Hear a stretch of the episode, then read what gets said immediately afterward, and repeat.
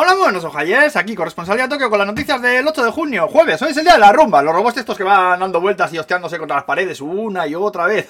Oye, como yo en Shibuya en mis buenos tiempos, eh, que no sé ni cómo encontraba el camino caso, lo digo, eh. Pero que me quiten lo baila, hostia, que ahora tengo hijos y a las nueve y media durmiendo estoy ya, me cago en mi puta estampa.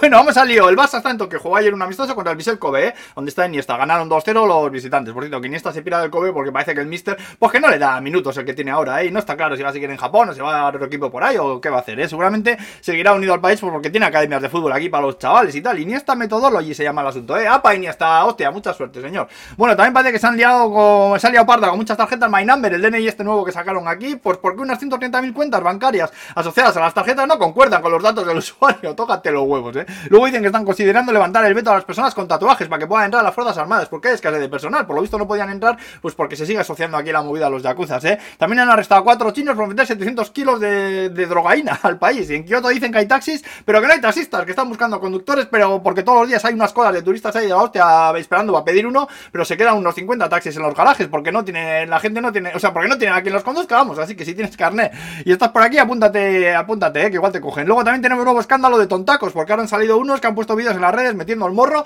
en máquinas expendedoras de lado de estas que hay, pero esta gente es que es tontísima, ¿eh? Porque suben ellos mismos los vídeos enseñando las caras que tienen las cabezas para separar las orejas. No me jodas, os lo digo, ¿eh? Yo para mí que les acunaba muy cerca de la pared a estos, porque está claro que no son las bombillas más brillantes de la lámpara, no señor.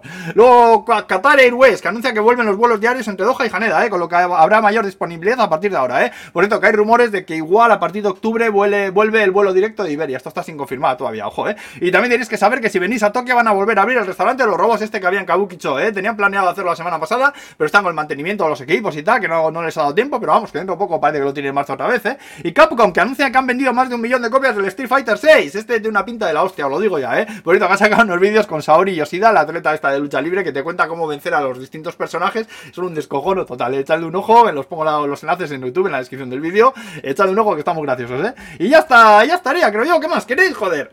¡Hala! Buen jueves a todos, a pues.